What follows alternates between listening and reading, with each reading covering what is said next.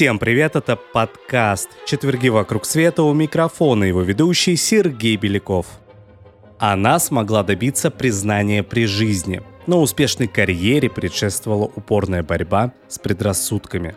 Она стала первой в мире женщиной с профессорской степенью в области точных наук, хотя могла войти в историю не как математик, а как писательница и революционерка – в наши дни в ее честь названы улицы, университеты, лунные кратеры, астероиды и научная премия. Сегодня мы расскажем о Софье Ковалевской, о том, как она стала звездой в мире математики. Софья Корвин-Круковская родилась 15 января 1850 года в Москве. Детские годы она провела в поместье Полибина Витебской губернии. Там она впервые познакомилась с математикой, увидев непонятные формулы на стенах собственной комнаты. А все потому, что во время ремонта неправильно рассчитали необходимое количество обоев для детской, и пустующую поверхность пришлось заклеить страницами из сборника лекций по математике.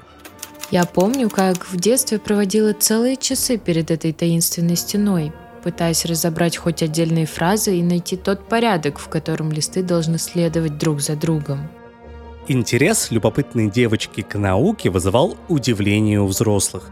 Поощряли ее необычное увлечение два человека – домашний учитель Иосиф Малевич и дядя Петр Васильевич.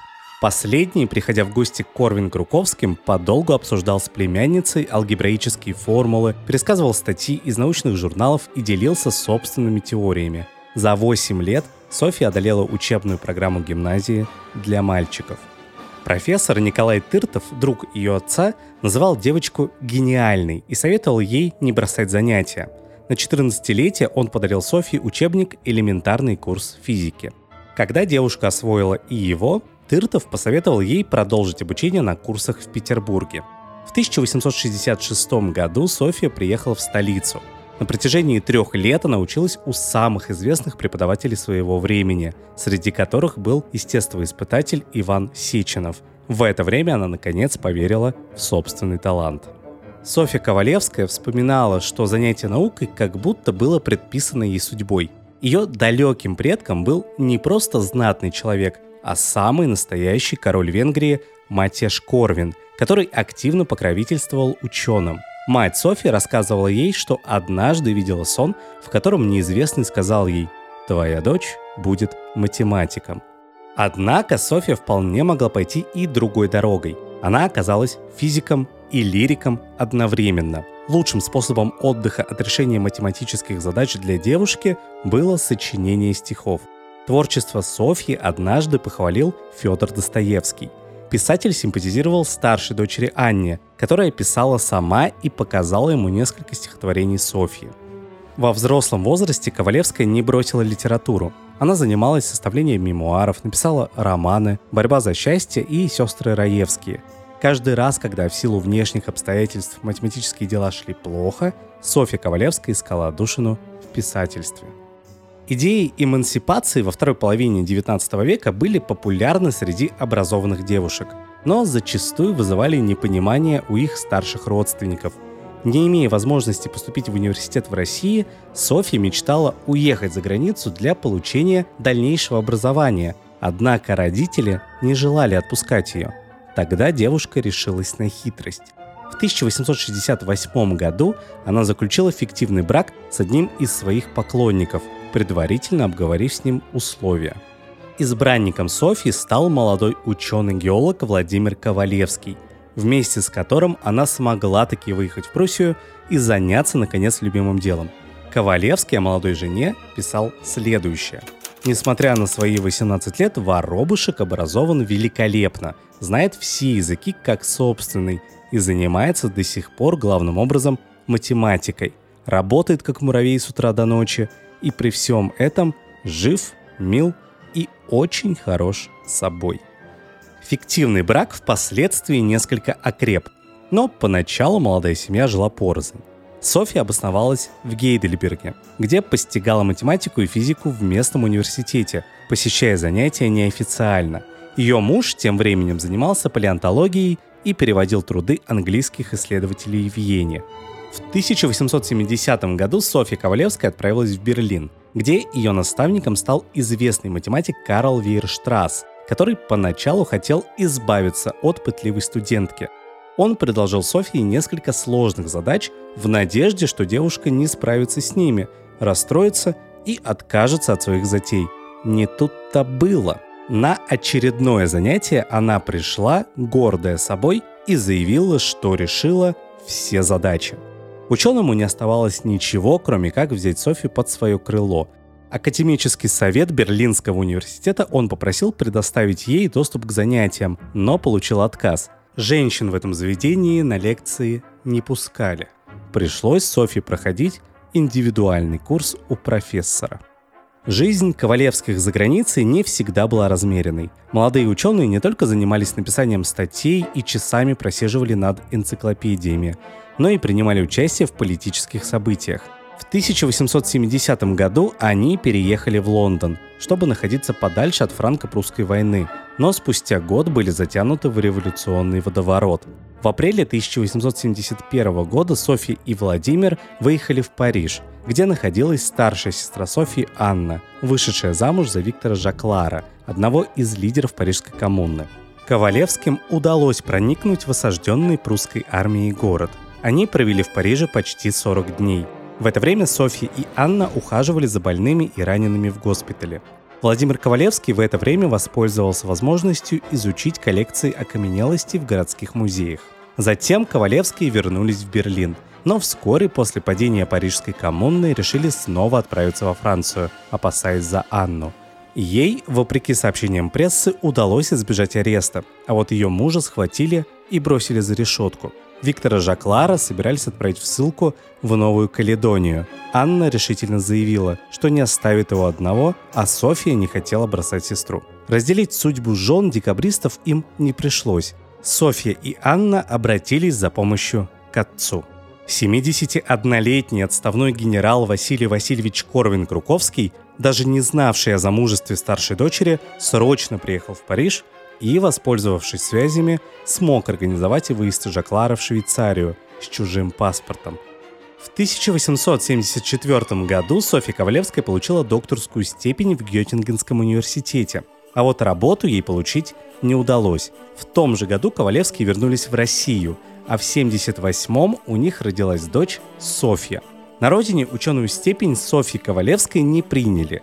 Преподавать в университете она не могла, а в гимназии отказалась, полагая, что заслуживает гораздо большего. Фактически она забросила науку на 6 лет. Только в 80-м году она представила на научном конгрессе в Петербурге доклад об абелевых интегралах, получивший высокую оценку коллег. В том же году она вернулась в Европу, где продолжила научную работу в Берлине и Париже. К тому времени отношения между Ковалевской и ее мужем охладели – Периоды финансовой стабильности в их семье не раз сменялись трудовыми временами, когда приходилось едва сводить концы с концами. В 1883 году нефтяная компания, в которой работал Владимир Ковалевский, разорилась, и он, понимая, что финансовая ответственность ложится на него, свел счеты с жизнью, отравившись хлороформом. Так, в 33 года Софья Ковалевская стала вдовой. Впоследствии она приложила немало усилий, чтобы восстановить репутацию покойного мужа. На помощь пришел старый учитель профессор Вейерштрасс. Он выхлопотал для нее место преподавателя математики в Стокгольмском университете. Предложение выглядело заманчивым, но читать лекции нужно было не только на знакомом Ковалевской немецком, но и на шведском. Новый язык она освоила за несколько месяцев, а потом даже начала публиковать на нем статьи. Студенты прозвали ее профессор Соня. В 1985 году Ковалевская возглавила в университете кафедру механики и начала изучать кристаллы. Также она занялась решением задачи о вращении твердого тела волчка вокруг неподвижной точки. К тому времени над задачей успели потрудиться многие математики, но существовало лишь два решения для частных случаев, предложенных Леонардом Эйлером и Жозефом Лагранжем – Чтобы поддержать интерес к этой проблеме, Парижская академия наук учредила денежный приз в размере 3000 франков за предложение усовершенствованного решения задачи, которую сама Ковалевская называла математической русалкой. Результаты научного соревнования были оглашены в 1988 году. Жюри оценивало 15 работ, не зная именных авторов в избежании предвзятости. Лучшая статья так впечатлила математиков, что размер премии увеличили до 5000 франков. Так высоко они оценили работу Ковалевской, первой и единственной на тот момент женщины университетского преподавателя математики. В том же году она удостоилась звания профессора Стокгольмского университета, а в России стала членом-корреспондентом Академии наук. На принятии этого решения, ради которого потребовалось изменить устав Академии, настоял химик Пафнутий Чебышев, восхищенный острым умом Ковалевской. Впереди были новые открытия. Софья Ковалевская разработала теорему в аналитической теории дифференциальных уравнений, исследовала задачу Лапласа равновесий колец Сатурна, занималась небесной механикой. Не бросала она и художественную литературу, причем свои рассказы писала сразу на трех языках – русском, немецком и шведском. Впоследствии переводом этих произведений займется ее дочь Соня. По злой иронии судьбы Софья Ковалевская никогда не была счастлива одновременно в профессии и в личной жизни. В пору хороших отношений с первым супругом она билась за право преподавать и вести исследования наравне с мужчинами – Затем, удостоившись множества ученых степеней и наград, она оставалась одиноким человеком и больше никогда не вышла замуж. Шанс во второй раз создать семью с однофамильцем ее мужа, историком и социологом Максимом Ковалевским, она не использовала. Их сложный роман продолжался с перерывами два года, почти до самой кончины Ковалевской. В начале 91 года Ковалевская скоропостижно скончалась от осложнений после простуды. Ей был 41 год. Во время обязательной в те времена медицинской процедуры, предшествующей похоронам, врачи пристально изучили мозг ученой. После этого в шведских газетах появилась заметка с такими словами. Мозг покойный отличался наивысшей степенью развития и имел множество извилин, как и следовало ожидать, судя по ее высокому интеллекту. Спустя сто лет Российская Академия Наук учредила премию имени Софьи Ковалевской. Своим последовательницам ученая оставила напутствие. Друзья мои, мои милые друзья, и в особенности вы, мои дорогие подруги, несколько лет назад женщин, стремившихся к знанию, было мало, единицы. Теперь нас сотни. Беритесь же за счастье быть самостоятельными, за право жить, работать и творить ради высшего идеала. А на этом все. Это был подкаст «Четверги вокруг света». До новых встреч!